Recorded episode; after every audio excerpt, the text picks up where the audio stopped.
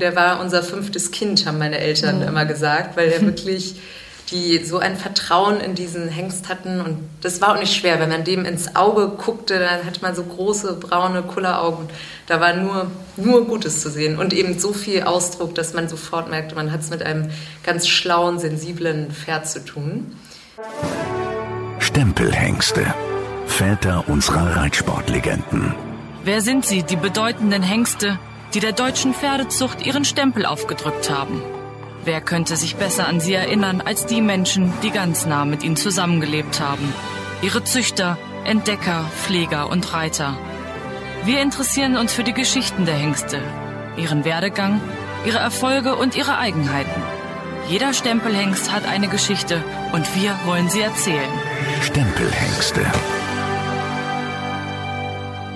Hallo Ina zu einer neuen Folge Stempelhengste. Hallo Lynn. Und jetzt ist zack, Frühling draußen. Genau, der Frühling ist da, die Frühlingsgefühle bei einigen unserer Vierbeiner sicherlich auch. Die nicht gerade wegen Corona husten. oh mein. Genau. Ähm, ja, wir sprechen heute über einen ganz besonderen Hengst. Wir haben mit diesmal das erste Mal mit drei Leuten gesprochen ähm, zu diesem Hengst. Und ja, es geht auch um eine neue Zucht, ein ganz neues Zuchtgebiet für uns. Genau, die Frage ist, Lynn, magst du eigentlich Trakehner? Ich liebe Trakehner. Meine erste eigene Stute war eine Trakehner-Stute. Sie war wirklich sowas von zäh und ähm, gleichzeitig aber total lieb. Ähm, ja, bei uns im Stall stand mal ein Pferd, der war 32, Trakehner Wallach bis zum letzten Tag geritten und dann letztlich an der Kolik gestorben. Auch so ein super zähes Pferd. Also ich bin mein Herz geht auf bei Trakehner. Oh, ich gestehe, meins auch. Ich liebe sie. Ich finde sie unglaublich. Sie sind ein bisschen kompliziert, sagt man ihnen nach. Aber ähm, ich glaube, auch wenn man ihr Herz erobert hat, dann hat man es auch. Ich weiß früher bei uns, wir hatten äh, zwei Trakehner im Stall. Und der eine, der konnte rauchen. der, wenn du eine Zigarette so reingesteckt hast, ne, dann kam der Rauch durch die Nuss, dann nicht, dass wir dir gar nicht sagen. Zuschrift von Peter gleich kriegen. das ist verjährt. Das ist verjährt. Ich erinnere mich sogar an seinen Namen, der hieß Karat und war ein Schimmel. Und dann ähm, hatten wir den anderen und der war auch, äh, also wenn der Schmied kam, an einigen Tagen gar kein Problem, ja, kein Thema. Und manchmal, aber an anderen Tagen, dann äh, ging es halt nicht. Und dann ging es nur wirklich mit Ablegen im Sand und oh Tierarzt kommen lassen, um die Hufe auszuschneiden. Oh, was für ein Stress. Ja, ich glaube trotzdem, dass Trakehner besser sind als ihr Ruf. Und ähm, ich freue mich wahnsinnig über unseren Hengst. Es geht um Caprimond. Ja. Ich glaube, kein anderer Trakehner hat äh, die Zucht so geprägt in den letzten Jahren. Und die Gespräche waren auch spannend. Wir haben mit Vater und Tochter gesprochen. Genau. Ja, wir waren auf dem Klosterhof Medingen und haben mit Burkhard Wahler gesprochen. Und davor haben wir auch noch seine Tochter Theresa besucht, die ja auch genau. Caprimond geritten hat. Genau. Und ich hatte dann noch mit Dolf Keller gesprochen, der den, glaube ich, siebenjährig schon in großen Prüfungen vorgestellt hat. Und ähm, ja. Drei Interviewpartner. Ich würde sagen, wir hören rein. genau. Keine Zeit zu verlieren.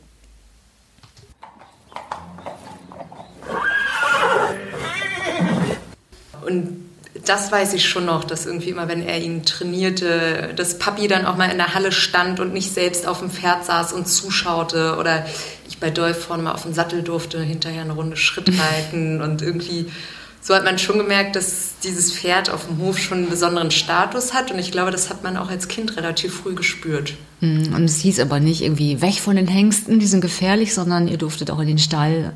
Genau, es war also das waren damals Außenboxen, die auch relativ hoch waren, sodass man jetzt nicht irgendwie da groß mit kuscheln konnte im Alltag, aber eben Berührungsängste gab es nie, weil die eben zum Alltag dazugehörten. So. Und eben, wie ich gerade sagte, Dolph nahm uns auch mal vorne auf den Sattel, so wurde uns gar nicht irgendwie beigebracht, dass ein Hengst jetzt was ganz anderes ist, sondern ein Hengst ist auch nur ein Pferd, so mhm. nach dem Motto. Ja. Er war ja ein brauner hm, und hatte diese, diese kleine Sichel vorne genau. als Blässe. Wahrscheinlich daher auch der Name. Hat dein Vater dir mal erzählt, wie er zu seinem Namen kam? Nee, äh, gute Frage. Ähm, haben wir gar nicht so drüber gesprochen, weil es irgendwie auch offensichtlich war mit diesem Mond und die Mutter hieß ja Capri und dann war das, glaube ich, Passte dann, ja. ganz schnell entschieden. Aber müsste ich ihn mal fragen.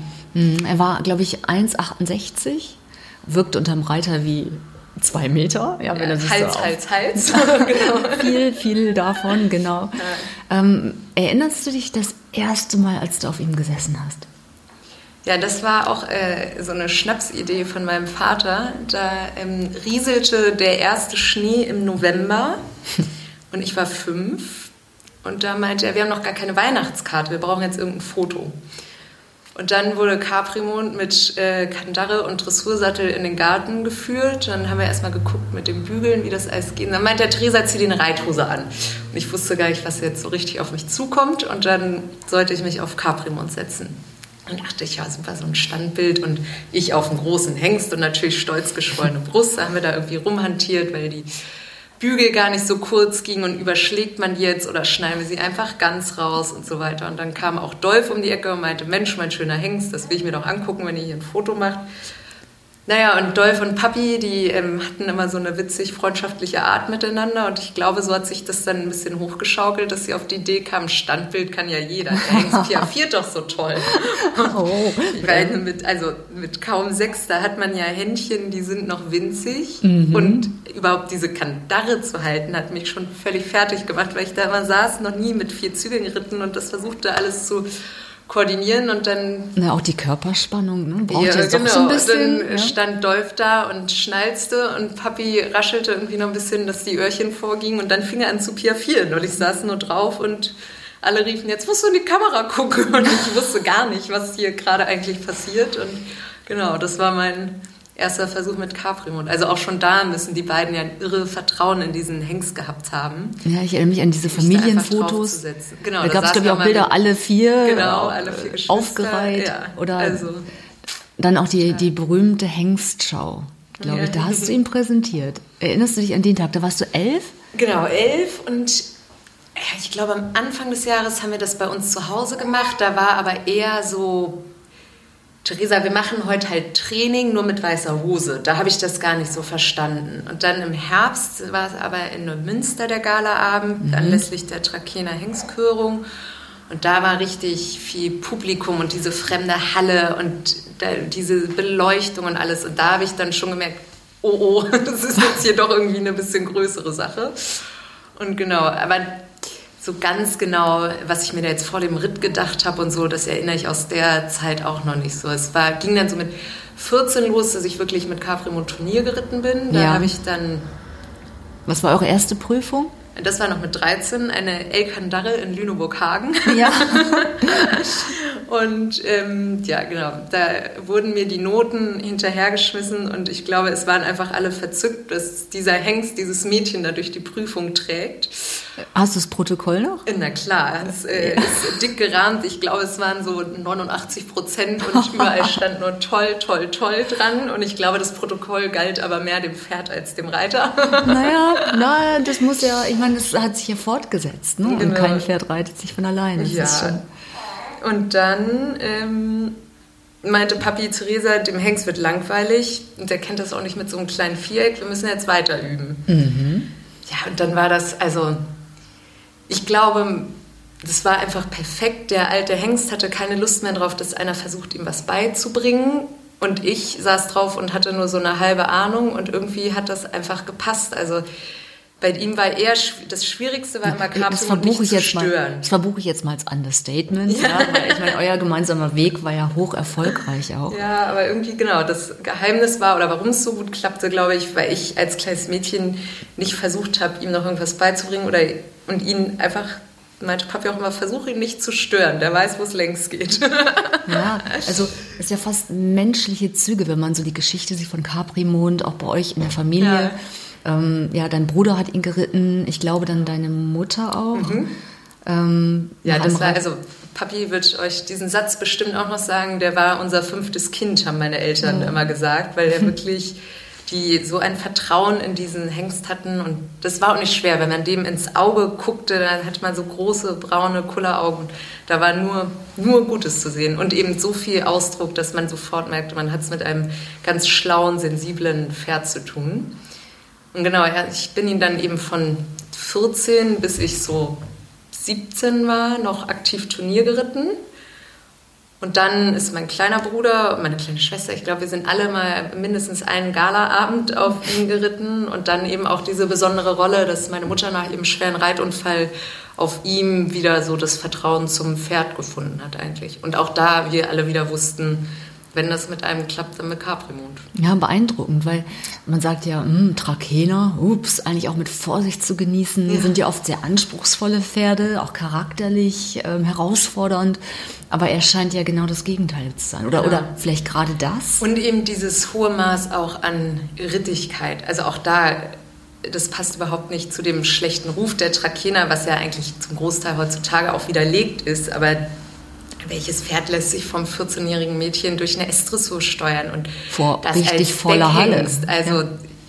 ich weiß, als ich den angefangen habe zu reiten, ich wusste nicht, wie man bandagiert, ich wusste nicht, wie man eine Kandare draufschnallt. Ich bin dann gleich mit dem Sattel bis oben auf die Sattellage gekommen, ja. Und dann sollte ich auf einmal zum Turnier fahren und das war auch bei dem nie irgendwie groß. Andere Hengste wurden da mit Kette oder Gerte geführt und der ist immer am Strick hinter mir hergetrottet und war voll dabei. Also und war es auch okay? Der war, war auch im vollen Deckeinsatz, ne? Genau. Und Natursprung? Nee, das war da schon alles umgestellt auf künstliche Besamung, aber nichtsdestotrotz wurde der da viel abgenommen, aber das konnte der immer unterscheiden. Klar, weil jetzt wenn irgendwie ein Pony auf dem Abreiteplatz war, dann hat er auch mal ausgeschachtet und Larry gemacht, aber also ich glaube, der ist mit mir im Leben nicht gestiegen oder gebockt. Im Gegenteil, die gefährlichste Situation war nie, wenn eine Stute kam, sondern der ist so schlau, der weiß immer nach der Diagonale Zweierwechsel kommt die Diagonale Einerwechsel. No. Das kann er aber nicht erwarten. Und da hat er jedes Mal an der kurzen Seite schon so ein bisschen losgebockt und ist griffig geworden, weil er wusste, jetzt kommen die Einerwechsel. Ja, aber toll. Aber das ja, ist so das genau. eifriges Pferd. Genau. Ja. Hatte er sonst Eigenarten? Ja, weiß ich auch nicht. Ich glaube, Eigenarten klingt ja fast so ein bisschen negativ oder so. Na, das, Persönlichkeit. Ja, genau. Ja. Nee, ich glaube, das war seine Menschbezogenheit und eben dieses Unterscheiden können. Jetzt wird gedeckt, jetzt passe ich auf Theresa auf, jetzt sind wir auf dem Turnier, jetzt wird sich konzentriert. Und allein der Unterschied zwischen einer Prüfung auf dem Turnier und dann wieder einer Hengstschau, das ist ja auch, einmal wird geklatscht oder da muss er Pas de Deux laufen, neben seinem Sohn Hohenstein und im nächsten Moment selbe Situation, wird auch wieder ein LKW geschoben, auch wieder eingeflochten und man reitet aber in Viereck und auf einmal ist alles ganz still und muss ganz genau am Punkt sein und eben nicht so unter diesem Strom der Hengstschau, sage ich mal. Und da war der immer, also das war immer genial, wie er das eigentlich unterscheiden konnte. Aber weil er eben so ein intelligentes Pferd war.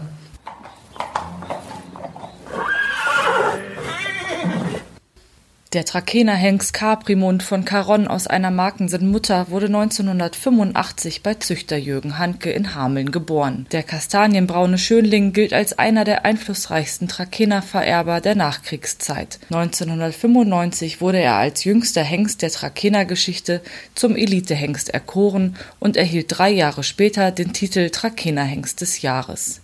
Caprimund hinterlässt 14 gekörte Söhne und 424 eingetragene Zuchtstuten. Hohenstein zählt zu seinen erfolgreichsten Nachkommen. Seine eigene Lebendgewinnsumme liegt bei knapp 12.000 Euro, die Lebendgewinnsumme seiner Nachkommen bei gut 470.000 Euro. Im Alter von 19 Jahren wurde Caprimond aus dem Sport verabschiedet. 2014 verstarb er im Alter von 29 Jahren auf dem Klosterhof Medingen.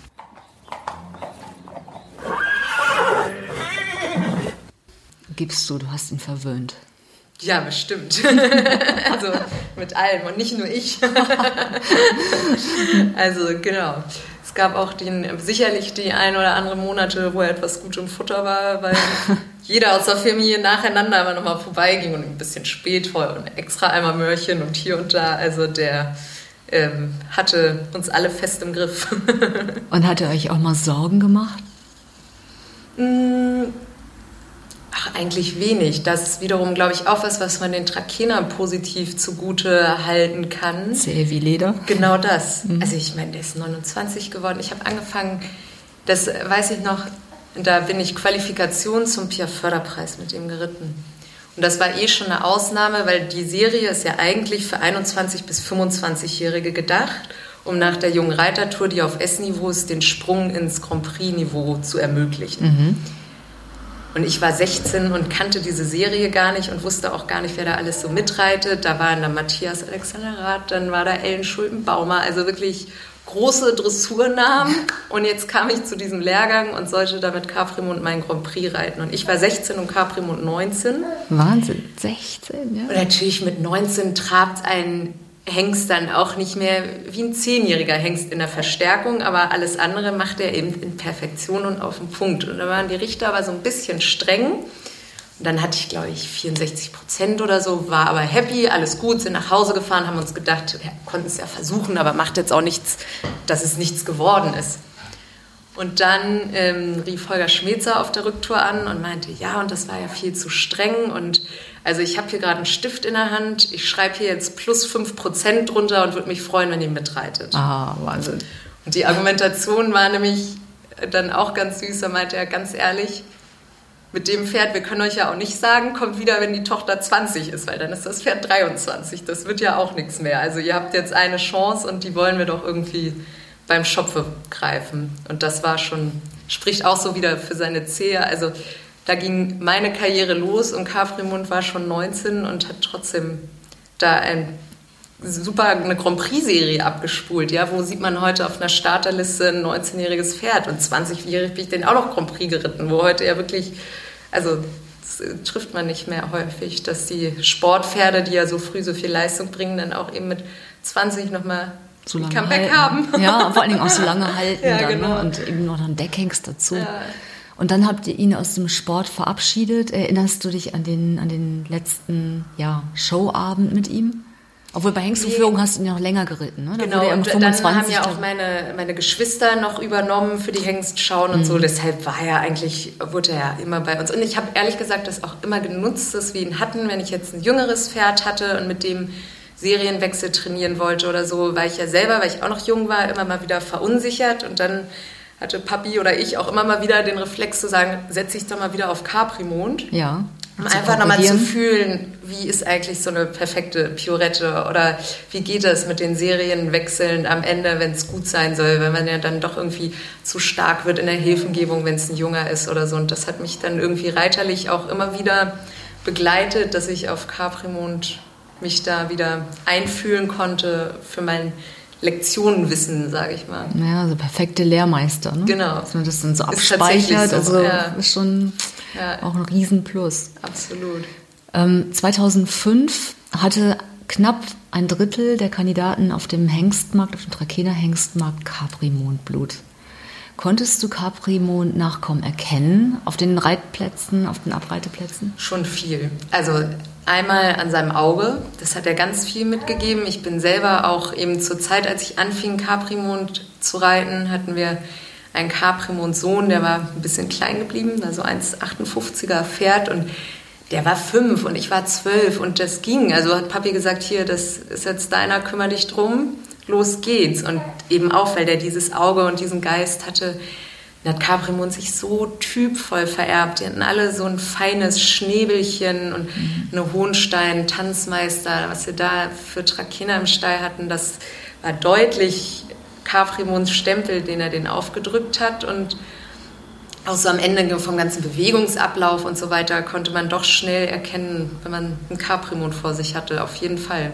Wenn man so einen Star im Stall hat, also er hat ja auch eine eigene Bronzestatue, auch schon zu Lebzeiten, ähm, stand bei euch auf dem Hof, äh, ist man dann auch super vorsichtig mit ihm? Also ha- hat man auch, das ist ja auch eine Wirtschaftsgrundlage für euch gewesen. Also das habe ich bei Caprimund nie verstanden. Also das war mir gar nicht so bewusst. Und da, ich weiß noch, da war ich auch relativ klein, da war ich irgendwie im Stall und habe da rumgetüdelt.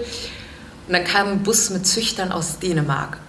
Und da war mir auf einmal klar, krass, da kommen gerade, ich weiß nicht, wie viele Leute passen in so einen Reisebus, 50 Ja, Mann aus Fan- Dänemark Tross, ja. gefahren, nur um Caprimund zu sehen. Und im Alltag ging das so völlig unter, weil der eben ganz normales Familienpferd in Anführungsstrichen war. Aber habt Und ihr das natürlich denn war der mein volles Hobby. Das, äh, aber ich habe da eher dran getüdelt, weil es mir Spaß gemacht hat, Mhm. dass er deshalb dann irgendwie besonders besondere Aufmerksamkeit bekam. Und dann hatten wir noch die Leiterin unserer Deckstation, Regine Graf, die hat den auch heiß und innig geliebt und da war er dann bei uns in besten Händen. Weiß die hat sich da auch mal ohne Sattel auf den gesetzt und so weiter. Also das war schon klasse und eben weil er mit seiner Persönlichkeit alle so um Finger wickelte, wollten alle immer nur das Beste für ihn, ohne dass es jetzt darum ging, dass er wirtschaftlichen Erfolg bringt, sondern das hat er irgendwie eher von seiner Persönlichkeit geschafft, dass er uns um Finger gewickelt hat. Ja, selbst eingefordert. Aber wenn dann so ein Tross an Fans oder an Züchtern mhm. kam, ähm, durften die ihn dann auch anfassen oder war es eher ja, so? Oh, immer. Nee. nee, nee. Also wir machen das meistens so, dass man einmal durch den Hengstall geht, dass man irgendwie die Hengste auch in ihrer gewohnten Umgebung sieht. Natürlich dann hat man ja auf der Steigasse ist so ein bisschen beengt, dann holen wir die Hengste auch nochmal raus und stellen die hin, auch irgendwie mit Halfter und Stricken da darf jeder immer streicheln, Mörchen, füttern, wie auch immer. Mhm. Teilweise versuchen wir auch dann irgendwie mal einen Hengst der Station mindestens vorzureiten, damit sich die Reise auch lohnt. Mhm. Und so ja, waren wir, haben wir versucht, da auch nichts Besonderes draus zu machen. Ist ja für die Pferde irgendwie, glaube ich, auch immer so normaler, man mit denen umgeht und so normaler benehmen die sich auch. Ne? Ich glaube, umso mehr man so einem Hengst irgendwie Respekt und Achtung entgegenbringt, mhm. umso mehr spielen die sich nachher auch auf. Und ja. das war sicherlich auch ein Grund, warum Kaufmutter immer so artig war. Ja, verrückt. 29 Jahre alt ist er geworden. Erinnerst du dich dann an den traurigen Tag, als er gehen musste? Ja, Oder es war, also natürlich war es todtraurig für uns, aber es war schön, weil man das so über zwei, drei Tage merkte, weil auch da irgendwie so sein ganzer Charakter, der lag viel, der fraß nicht mehr. Und so hat man irgendwie gemerkt, das ist okay, der ist 29, der hatte das schönste Leben, hat jeder mit uns am Strick nochmal irgendwo eine Runde mit ihm längs gedreht und sowas. Jetzt irgendwie nichts Abruptes oder keine Verletzungen, sondern richtig so ein, ich glaube, so ein schöner Alterstod. Sagt man ja auch immer bei Menschen, man wünscht sich bis zum Ende fit zu sein und der wurde bis kurz vorher von meiner Mutter geritten, konnte sich dann da von seinem Hof verabschieden, sage ich mal. Und so war es dann irgendwie mit Vorbereitung und das hat so besonders schön für uns gemacht oder auch eben so einen Abschluss ermöglicht. Wie, war, ermöglicht. wie war er bei dir? Was hast du gemacht? Sehr persönliche Frage. Ja, ich muss doch jetzt schon schlucken. Na, ich auch. Ach ja, einfach, man versucht natürlich irgendwie sich auch nochmal zu bedanken und ja, ich habe immer versucht, mir sein Auge einzuprägen, weil Papi mal gesagt hat, irgendwie auch beim Pferdekauf oder so, das Auge des Pferdes verrät dir schon viel. Und das war schon sehr besonders. Dieser Blick, mit dem er einen angeguckt hat, der. Den hast du abgespeichert. Genau. Ja. Was für ein Pferd. Ja, wirklich. Also gigantisch. Macht auch Freude, immer wieder so viel von ihm zu erzählen, weil natürlich irgendwie geht es dann doch immer schnell weiter und kommen neue Hengste und andere Geschichten und neue Turniere und weiß ich nicht, aber das. Ähm, ja, ich glaube, in der Trakehner Unser fünftes Kind hat auch bei meinem Vater kein anderes Pferd mehr bekommen bisher. Also. ja, ich glaube auch die Trakehnerzucht, also ohne Capri-Mond wäre heute nicht dort, wo sie ist. Ja. Also schon beeindruckend. Und wenn du trotzdem versuchen würdest, drei Dinge mhm. zu nennen, die du mit Capri-Mond für immer verbinden würdest? Welche sind das? Also, also eher Ereignisse habe ich, glaube ich, einmal stand er bei uns im Wohnzimmer, weil wir gesagt haben, Familienfoto, da muss Capri-Mond mit drauf. Wie bitte? Einfach im Wohnzimmer? so ein Quatsch konnte man halt mit ihm machen. Wir haben so eine Doppel- Tür von der Terrasse, dann haben wir überall Teppiche hingelegt, dann haben wir ins Wohnzimmer geführt, einer stand mit einem Eimer ja. dahinter und hat die Äpfel aufgefangen, sag ich mal. Und dann ähm, ja, hat er seinen Kopf reingesteckt und eben man konnte auch Quatsch mit dem machen. Und dann war für mich ein wahnsinnig beeindruckendes Erlebnis im Rahmen der Pia Förderpreisserie in Wiesbaden zu reiten. Ich weiß, also es waren noch andere Wahnsinnsstationen wie Balve oder Bad Salzupflen. Aber in Wiesbaden vor diesem Schloss, in diesem Viereck und dann reitet man da so ein bisschen mhm. hoch und das war für mich irgendwie so. Und weil das, ich wusste schon, dass irgendwie das rein Sportliche, wo jede Lektion einzeln bewertet wird, das nochmal was anderes ist, als irgendwie bei einer Hengschau vom Publikum gefeiert zu werden. Da sind dann so viele Emotionen dabei und tolle Musik und Show und da lassen sich die Leute leichter mitreißen. Aber diesen Moment dann irgendwie in Konzentration, alles auf den Punkt, in so einer Kulisse zu liefern, das war schon irgendwie ein ganz mega besonderes Gefühl. Und also diesen Ritt habe ich immer noch sehr ähm, in mir gefühlt. Gab es eine Platzierung? Bestimmt, aber das Ja. weiß ich nicht mal mehr, ob das also auch nicht so besonders wichtig. gut oder Ja. so genau. Da, darum ging es mir da auch gar nicht. Und dann war es, als ich mit ihm in ähm, meine erste S-Dressur gewann, das war in Platz auf dem Kempkehof. Und da war ich total unzufrieden mit dem Ritt und dachte irgendwie so, oh, und jetzt S-Dressur und das kam jetzt doch alles so schnell aufeinander und jetzt habe ich es gar nicht so hingekriegt und war äh, total unzufrieden. Und dann hatte ich auch noch von diesen Punktzahlen überhaupt keine Ahnung. Später hatte man ja irgendwie ein Gespür, ja, alles über 800 ist in der S-Dressur eine super Punktzahl, alles mit 600 wahrscheinlich nicht so und bekam dann die Punkte und war mir auch alles egal. Und dann meinte Papi später, ja, mach mal zur Platzierung fertig. Und da meinte ich, ja, was will ich gar nicht und das war doch gar nicht so gut. Und dann meinte er, jetzt hör auf zu meckern, mit ein bisschen Glück hast du die Nummer gewonnen. Oh, Wahnsinn. Ja. Und da, also, ich glaube, ich war einfach noch überfordert. Ich konnte diesen Ritt gar nicht objektiv beurteilen, aber wie immer hat Caprimont irgendwie gestrahlt und das Programm abgespult und so. Ich glaube, so einen ersten S-Sieg vergisst man nicht. Und das ist natürlich Wahnsinn. dann auch ein besonderer Moment gewesen. Hast du Andenken von ihm? Mm, Also albenweise voll. Fotos, klar, genau, ja. irgendwie jetzt, dass ich irgendein Hufeisen von ihm mittrage oder so nicht. Weil, also, der war ja für mich auch kein Ding oder keine Sache, sondern auch, was ich vorhin sagte, dass dieses Auge eigentlich so das Besondere an ihm war. Ich glaube, das viel größere Andenken ist dann mal über ihn zu reden oder an ihn so als Persönlichkeit zu denken, als irgendwie zu sagen. Und das war seine schöne Miene oder so. Ganz, ganz lieben Dank. Sehr für deine gerne. Zeit. Auch Elise, Dankeschön. Ja, du hast dich super benommen. benommen. Ja. Ein Glück.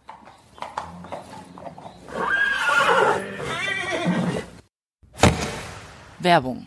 Das Reitsportmagazin ist seit mehr als 35 Jahren der verlässliche Partner für Turnierreiter im Pferdesportverband Hannover und Bremen.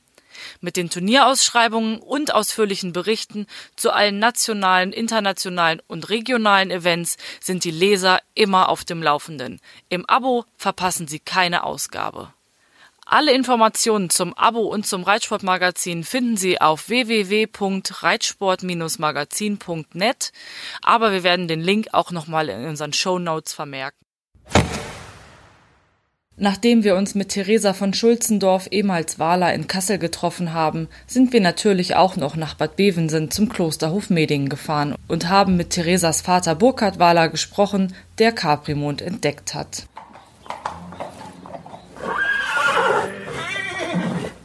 Erinnern Sie sich, als Sie ihn ersteigert haben an den Tag? Ja, wie wir äh, Caprimond ersteigert haben, mh, das weiß ich ganz genau. Meine Frau und ich, wir sind wie jedes Jahr nach Neumünster gefahren auf den Trakener Hengstmarkt. Und äh, wir bekommen immer vier Wochen vorher circa den Katalog zugeschickt. Und da war ein Bild von Caprimond drin. Und äh, er hatte ein für uns sehr interessantes Pedigree. Äh, Vater Karun von Otto Langels, das war damals schon bekannter rittiger Hengst. Schön großlinig, langbeinig und na, der Mutterstamm war gut und dann haben wir so zu der damaligen Zeit jeden Abend immer äh, die letzte Lektüre im Bett, äh, war nochmal den Katalog durchblättern, bis man ihn eigentlich auswendig kannte.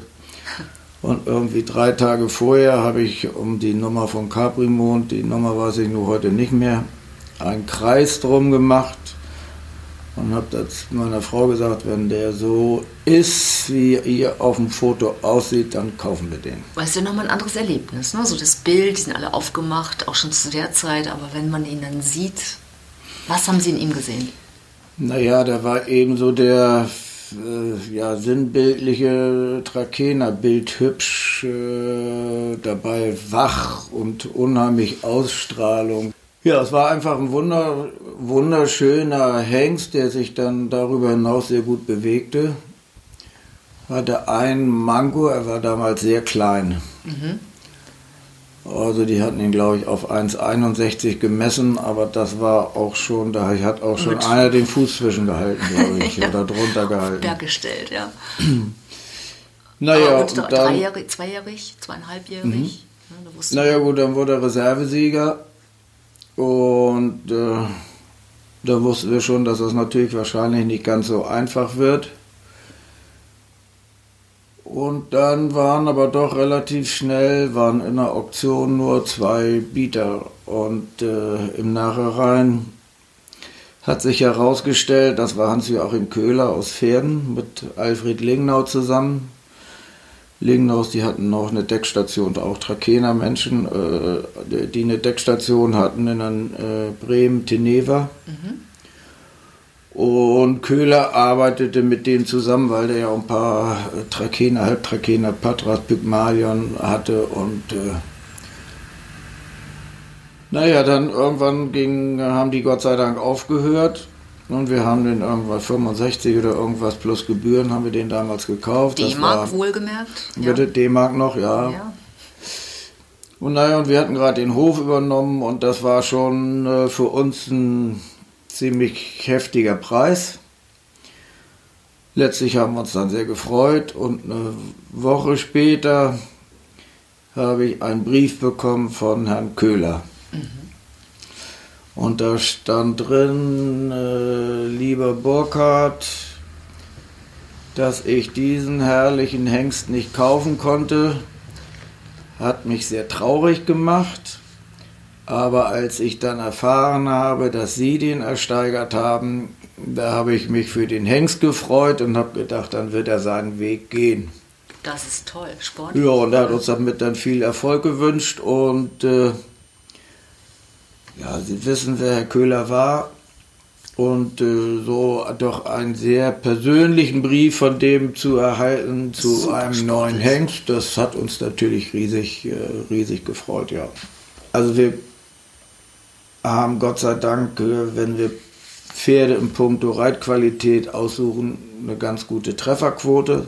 Geht auch mal was schief, aber, ja. aber eigentlich äh, klappt das ganz gut und wir waren uns sicher, dass äh, gerade mit den Blutlinien Macken sind auf Mutterseite und alles rittiges Blut, dass der sich schön reiten lassen wird. Man sagt ja jetzt Vorurteile aufgreifend, Trakener, die haben alle so einen Nagel im Kopf. Also jetzt ist so gängige Meinung. Was ja, natürlich sicherlich gar nicht stimmt, ja. Aber ähm, wie war es bei Caprimond? Heute sagt man das, glaube ich, nicht mehr. Aber Sie haben vollkommen recht zu der damaligen Zeit.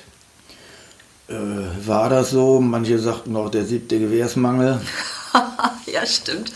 Und äh, ja, wir waren ja damals hier eine reine Trakener Enklave, der Klosterhof.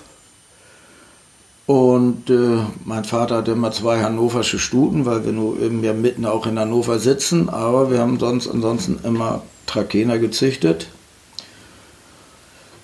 Und die haben natürlich auch unsere Hannoveraner Züchter eigentlich um unseren Hof einen großen Bogen gemacht aus heutiger Sicht wirklich un unverständlich, ne? wenn man sieht, welche Tradition dahinter steckt. Ja gut, aber sagen wir es mal so, die waren eben doch nicht mit dem Trakener-Pferd verbunden, sondern mit ihrer eigenen heimischen Rasse und ist ja auch verständlich.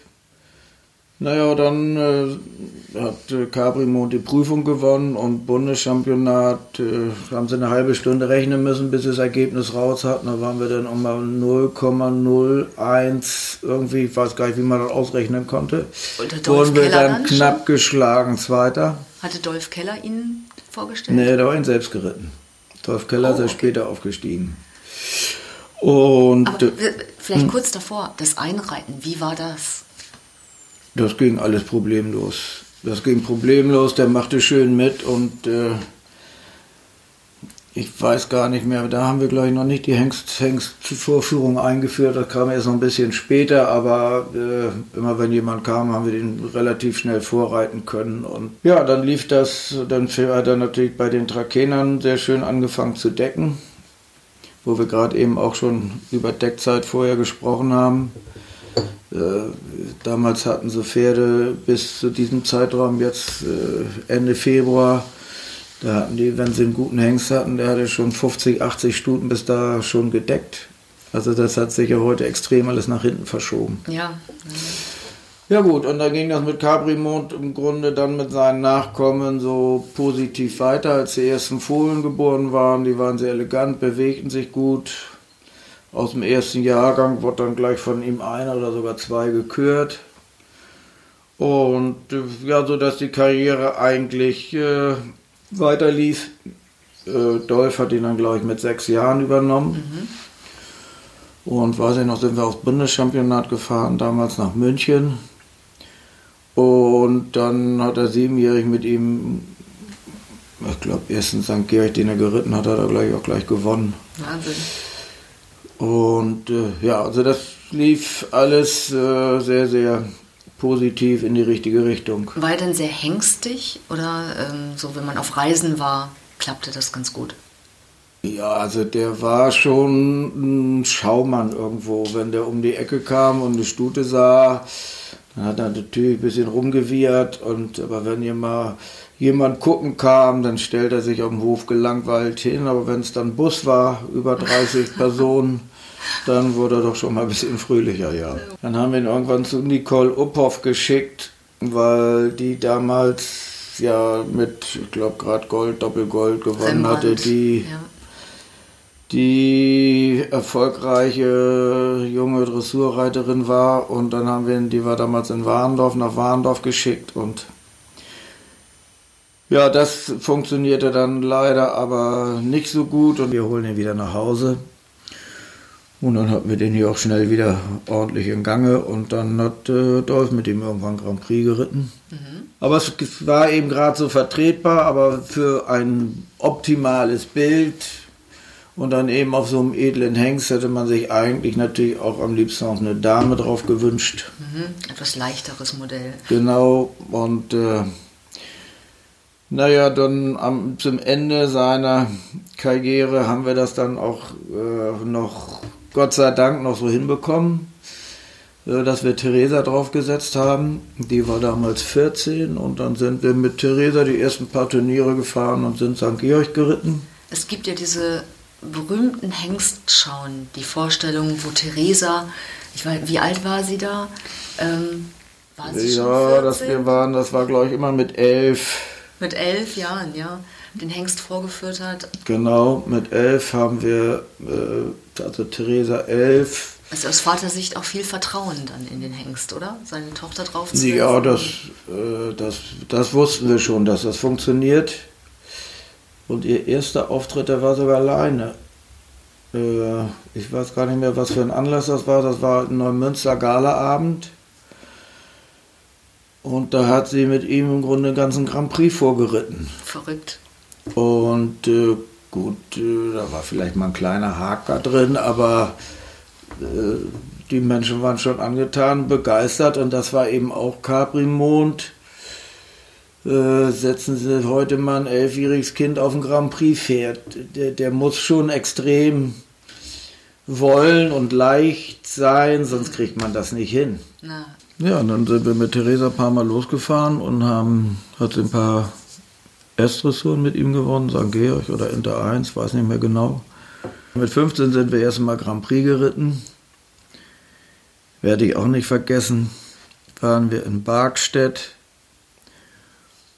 Und es gibt ja manchmal so Tage, wo alles gelingt. Es gibt auch mal Tage, wo alles schief geht, Oh, aber ja. es war nur ein Tag, wo mal alles wirklich glückte. Und der Hengst toll ging und das Mädel super ritt. Und äh, dann hatten wir Platzziffer 1, 2, 10 und waren damit Dritter im Grand Prix. Das war natürlich, haben wir uns natürlich schon mal gefreut. ja. Und dann haben wir am Weinstand eine Stunde später kamen die Richter vorbei und die Richterin mit dem Platz Nummer 10, die gratulierte auch. Ob wir uns denn freuen würden? Ja, habe ich gesagt, wir freuen uns sehr. Unser erster Grand Prix und wir sind gleich Dritter. Ja, ja, ich war ja ein bisschen weit weg, ja. Ich sag, das stimmt. Wenn sie ihn auch auf dem zweiten oder dritten gehabt hätten, dann hätten wir gewonnen. Ja. Ja, gut, wenn ich die Richterin treffe, müssen wir mal beide nochmal über diese Begegnung lachen. Hat sie auch noch in Erinnerung, ich auch. Ja, gut, aber ist ja auch dann sportlich, ne? Weil ich meine, oft gibt es ja dann Streitereien und Doch, mit. Richtern bringt es natürlich gar nichts, sich zu streiten, aber Naja, und dann kam, weil wir nur irgendwie ein, zwei Grand Prix Erfolge hatten, haben wir uns äh, angemeldet für den PIA Förderpreis. Und da sind wir natürlich auf diese Turniere. Bad Salzuflen, äh, Ball Deutsche Meisterschaft, Wiesbaden vorm Schloss, du kannst die ganze Familie mitgekommen und ja, das sind natürlich äh, ja, tolle, tolle Erlebnisse, die man mit seinem Hengst und mit seiner Tochter zusammen macht. Und die ganze Familie dabei, macht einfach Spaß. Ich meine, Sie als der Chef vom Klosterhof Medingen und als Familienvater, da schlagen ja auch zwei Herzen in der Brust. Auf der einen Seite ist der Hengst auch Wirtschaftsgrundlage, also muss decken. Und auf der anderen Seite die Turniere, der Hengst wird gesehen, ist ja auch Marketing und wie Sie sagen, Familienerlebnis. Ähm, wo waren die Prioritäten, wenn es zum Schwur kam? Auch es kam eigentlich nie zum Schwur. Wir haben natürlich auch gerade mit zunehmendem Alter äh, alles im Grunde so immer auf das Pferd abgestimmt, wie das Pferd uns gezeigt hatte. Wenn er mal ein bisschen Wehwehchen hatte und das nicht so funktionierte, sind wir halt nicht losgefahren. Und wenn er in Form war und der Schuss war, sind wir losgefahren. Und ja, wenn Sie diese Möglichkeit haben, Pfingsten nach Wiesbaden zu fahren, dann bleiben mal eben zwei Stunden oder fünf Stunden dann mal weg oder mussten über TG besamt werden oder ja. Oder danach dann eben schnell zurück und nicht noch eine Nacht bleiben oder sowas. Ja, Macht man ja, ja. eh nicht. Aber nein, das haben wir eigentlich damals, äh, das haben wir sehr gut hinbekommen, das war kein, kein Problem. Wie war Caprimond denn im Alltag? Also Sie waren morgens wahrscheinlich früh im Stall, Sie haben das Pferd ja erlebt, Tag ein, Tag aus. Also wenn Sie jetzt ihn uns mal beschreiben, wie er so sich benommen hat, was für einen Charakter hatte er? Na, der hatte einen hervorragenden Charakter, unheimlich gutes Temperament, war natürlich positiv fröhlich. Also wenn wir mal nochmal an Grand Prix denken, es war immer die, oder auch in St. Georg schon, einreiten, halten war kein Problem, aber dann in der ersten Ecke beim Richter vorbei, und dann kommt der Diagonale, starker Trab. Also da hat er dann schon mal einen kleinen Spaß gemacht und ist mal einmal weggehüpft. Und das mussten wir vorher immer so handeln, dass wir das wussten, das machen wir heute nicht. Mhm. Also der war schon ein ein Schaumann irgendwo, ein fröhliches Pferd, der auch mal gezeigt hat, hier Leute, ich bin hier der Chef vom Klosterhof. Also das konnte man ihm auch ansehen. Aber deswegen funktioniert er letztlich ja äh, so wunderschön mit, mit den Kindern drauf. Also Therese hatten wir schon gesagt. Später haben wir dann diese gleiche Geschichte nochmal gemacht mit äh, Christoph der gerade um die Ecke guckt. Das, äh, Mit Christoph und, und äh, Hohenstein, Hohenstein Vater ja. und Sohn.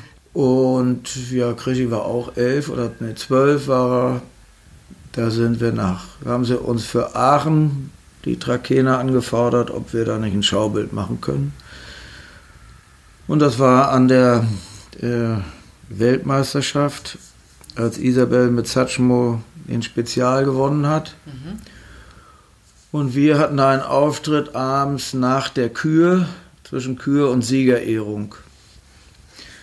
Ja, das war auch, äh, und wir hatten, wir hatten äh, kurze Jacke an und Melone auf. Mhm. Und dann waren dann noch drei, vier Pferde aber der, in, der, in der Arena drin, aber der Platz ist natürlich riesengroß. Na, und wir haben dann äh, eine halbe Runde getrabt und mal Traversalen geritten und dann haben wir Zweierwechsel geritten und Einerwechsel geritten und da wurde Caprimund immer ein bisschen flotter, dass ich mit meinem Hohenstein kaum hinterherkam. Na, dann haben wir wieder ein paar Pioretten gedreht, damit wir wieder alles schön zusammen hatten.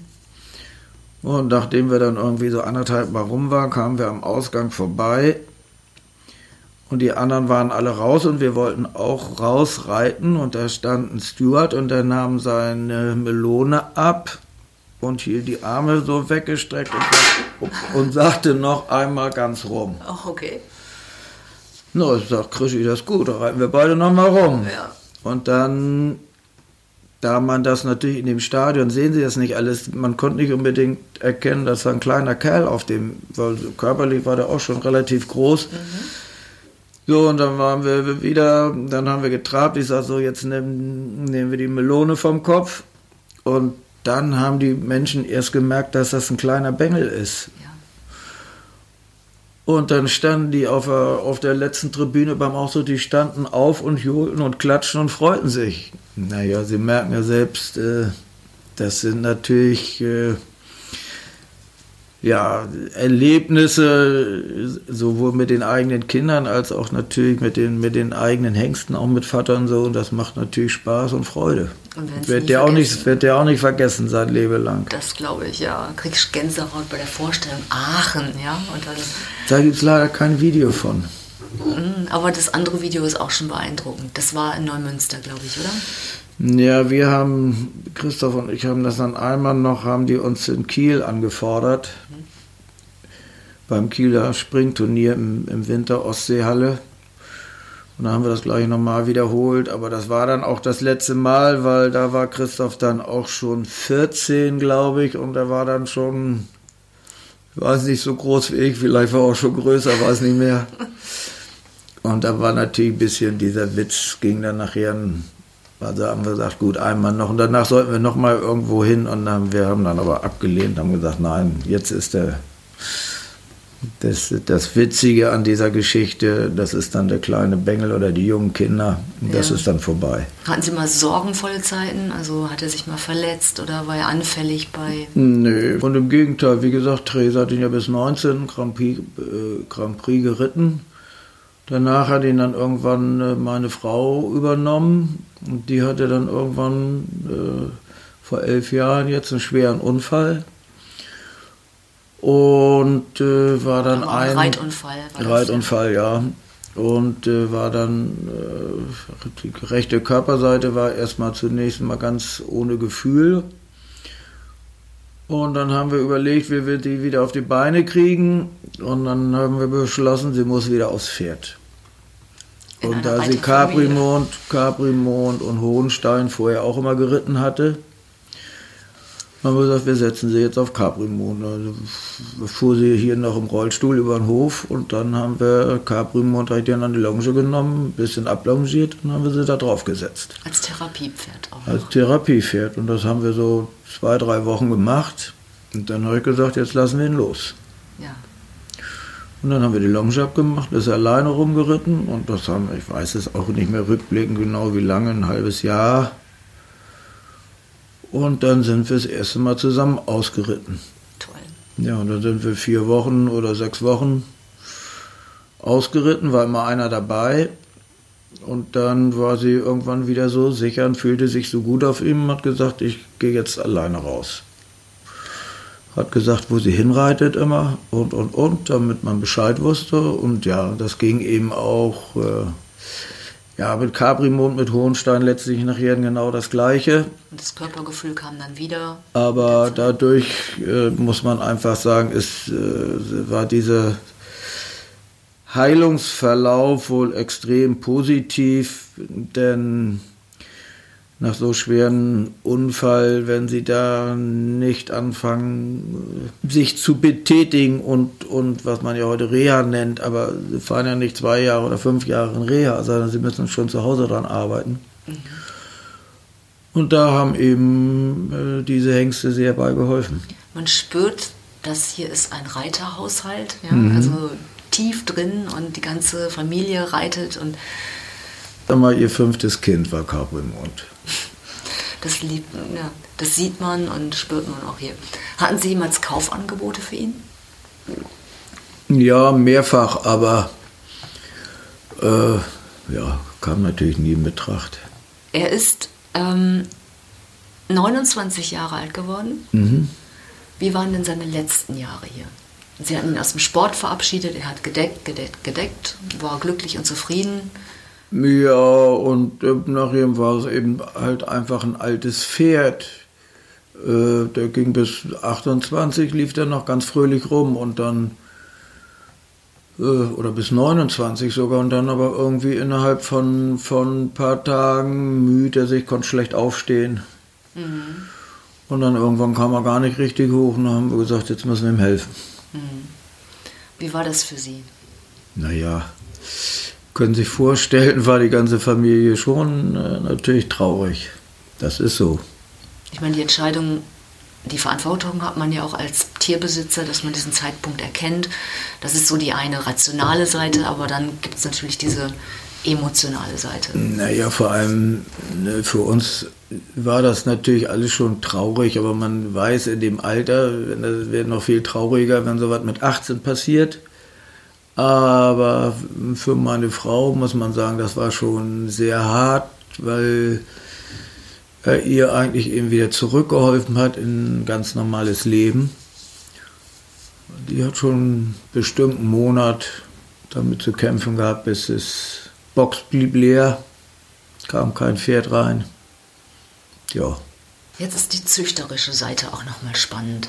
Ähm, konnten Sie Capri Fohlen erkennen auf den ersten Blick? Was hat er weitergegeben?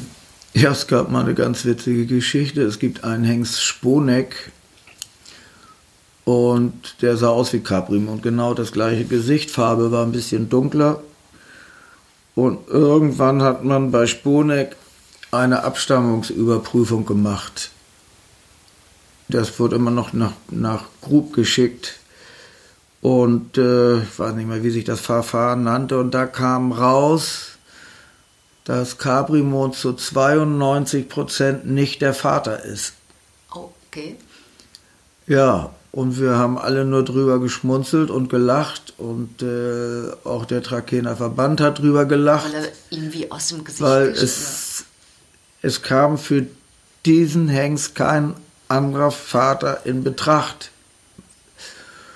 Naja, und dann haben sie es irgendwann ein zweites Mal getestet oder ein drittes Mal getestet und irgendwann kam dann dabei raus, also es könnte doch der Vater sein. Ah, ja. Also da waren wir schon ohne Fingerabdruck, äh, waren wir doch schon schlauer als äh, mit. Was haben Sie Züchtern empfohlen? Welche Stuten? Also wenn Züchter dann kamen mit Fragen und gesagt haben, so, hm, welcher Hengst könnte passen? Welche Stute war oder welche Art Stuten waren optimal für Caprimond? Na, Caprimond war natürlich schon Edelhengst, was wir am Anfang nicht dachten, dass das auch mit Blut relativ gut funktioniert. Wegen der Größe allein schon? Nicht wegen der Größe. Blüter können ja auch groß sein oder auch groß vererben. Aber äh, wir haben nachher ein paar sehr gute Pferde gehabt, wo auf Mutterseite noch mal Blut hinter war. Und wir selber sind mit unserer Donaumärchen von Caprimond dann auch noch mal zu Laurus Crusader gegangen. Mhm. Haben da eine sehr schöne Stute von, die auch bei uns noch in der Zucht ist, Donaublüte. Und äh, ja, also das funktionierte gut. Was, was äh, Caprimond hat natürlich eigentlich hauptsächlich Trakehner gedeckt. Was wir eingangs sagten, die Hannoveraner waren noch nicht so ganz überzeugt. Ja, er hat ja in einem Jahr, glaube ich, ein Drittel auf dem Hengstmarkt, ein Drittel aller Nachkommen hatte Capri-Mondblut. Genau. Und äh, das war eigentlich schade, wenn der zehn Jahre, 15 Jahre später gewesen wäre in hannoverschen Zucht, dann hätten die ihn auch mehr genutzt.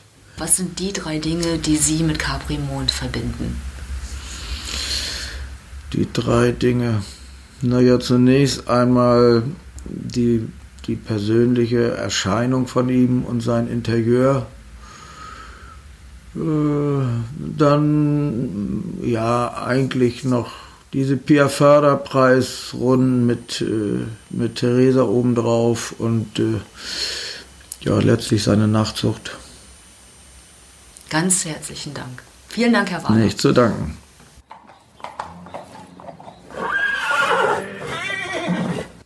In unseren Gesprächen mit Theresa und Burkhard Wahler ist der Name Dolf Keller immer wieder gefallen. Ich hatte das Glück, ihn zu treffen und konnte auch kurz mit ihm über den Hengst sprechen, der zu den wichtigsten seiner Karriere gehört.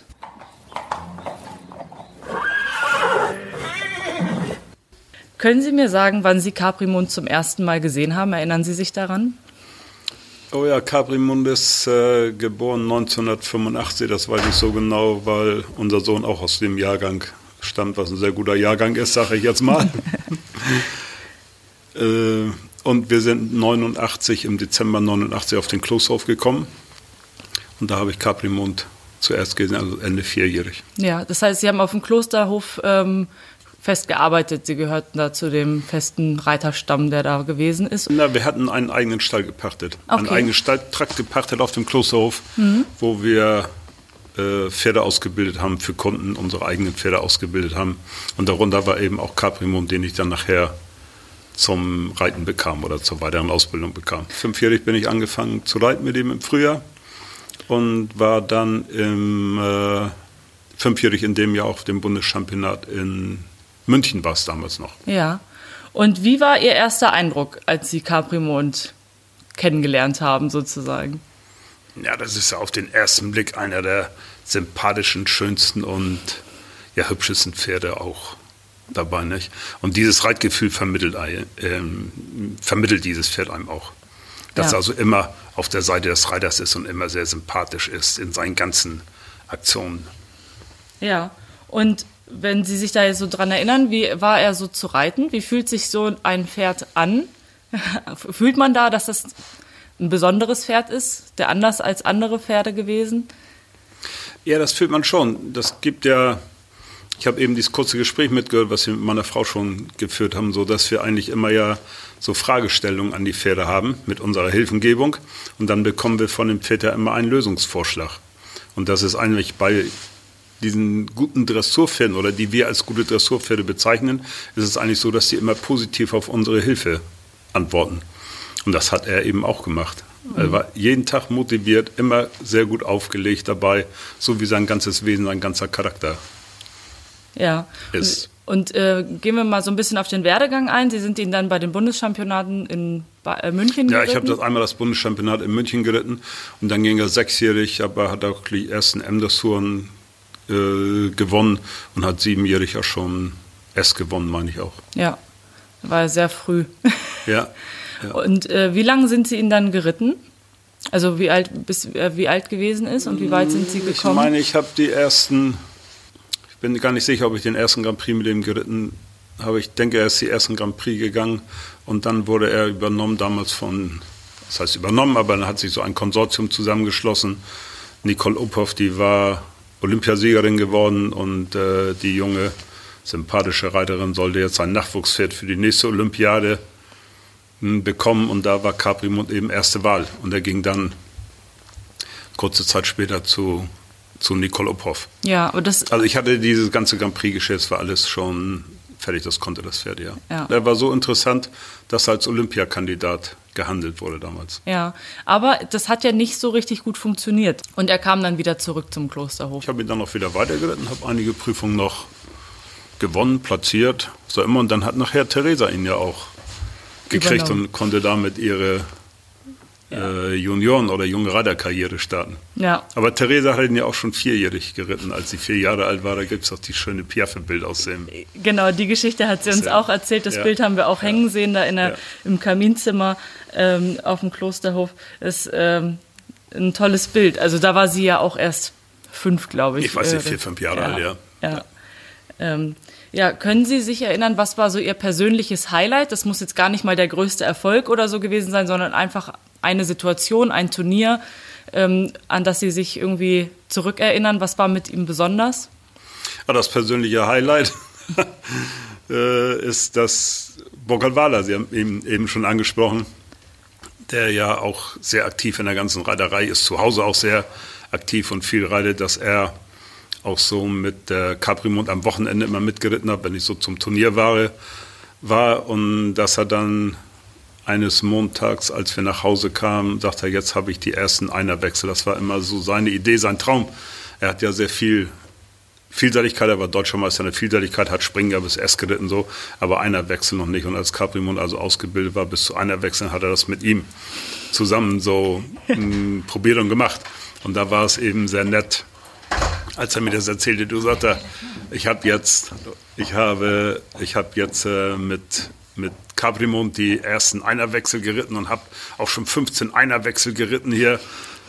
Ja, sagt Ingrid, seine Frau dann dazu, sagte ja, und das hatte er fertig bis zur halben langen Seite. Also das war wohl ziemlich auf der Stelle erstmal ausgeübt. Aber das war so ein, was heißt Highlight, aber das war so eine ganz nette Anekdote. Wo man sich einfach gerne erinnert. Die so, ja, ja. Ja. Ja, ja, Und dann hat er einfach sehr viel ja auch gemacht. Auch Theresa hat ja auch das ganze Grand Prix-Programm mit ihm Ja. gelernt und gemacht. So, das ist schon schön, ja. Kann ich auch sagen, ich habe eine Geschichte mit ihm erlebt, als der damals der Großvater Wahler verstarb, Eugen Wahler verstarb. Und ich begleitete mit einigen anderen eben den Sarg vom Hof, der wurde von Pferden gezogen zum Friedhof hin. Und das kann man sich eigentlich nicht vorstellen, aber als, äh, als der Leichenzug, der sagt eben, das Hoftor passiert hat, da hat Caprimond aus der Box gewehrt. Das war schon eine sehr emotionale. Ja, da können wir gleich Gänsehaut, wenn man sich ja, das ja, vorstellt. Ja, immer jetzt noch, wenn ich so daran, daran denke, das war eine besondere Geschichte, die ich Ja. mit ihm auch so erlebt habe, ja.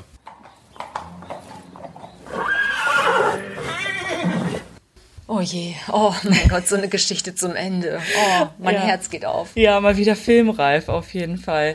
Aber auch eine tolle Folge, lange Folge, also tolle Gespräche, total klasse. Und die nächste lange Folge können wir jetzt schon versprechen, kommt in 14 Tagen. Ja, ein Hengst, auf den wirklich lange gewartet Eine wurde. ganz besondere Folge. ja, auch die Ikone unseres Podcast-Bildes sozusagen. Genau, der, der nicht fehlen darf. Und ursprünglich haben wir auch gesagt, wenn wir den haben, dann haben wir alles äh, in unserer Serie erreicht und dann hören wir auf. Aber das tun wir natürlich nicht. Keine Angst, wir machen weiter. Aber es geht um Donnerhall. Ja, ja Wahnsinn. Und ähm, wir haben auch zwei Gespräche geführt. Natürlich haben wir gesprochen mit Karin Rehbein, seiner Reiterin. Ähm, er war, glaube ich, ihr Lebenspferd, ja, kann man Ja. so sagen. Und auch mit Volker Hagemeister. Volker Hagemeister hatte mit ihm ja jeden Tag zu tun auf der Deckstation, hat ihn erlebt im Alltag und ähm, das war auch ein Gespräch, das hat mich sehr, sehr lange beschäftigt und ich gestehe, ich musste wirklich auch ein paar Mal kräftig schlucken und Okay. äh, mit der Fassung ringen, als wir sprachen, ja. Ja, ich freue mich mega drauf. Das wird echt cool. Ja, dann bis dahin, bis in zwei Wochen, denkt an unser Gewinnspiel. Das läuft noch bis Ostermontag. Mehr dazu könnt ihr in den Shownotes nachlesen. Und folgt natürlich uns, ähm, abonniert unseren Kanal, um keine Folge zu verpassen. Und wir freuen uns über jedes Feedback, was uns auf allen Kanälen erreicht. Genau, immer her damit. Genau. Bis dann. Tschüss. Stempelhengste. Väter unserer Reitsportlegenden.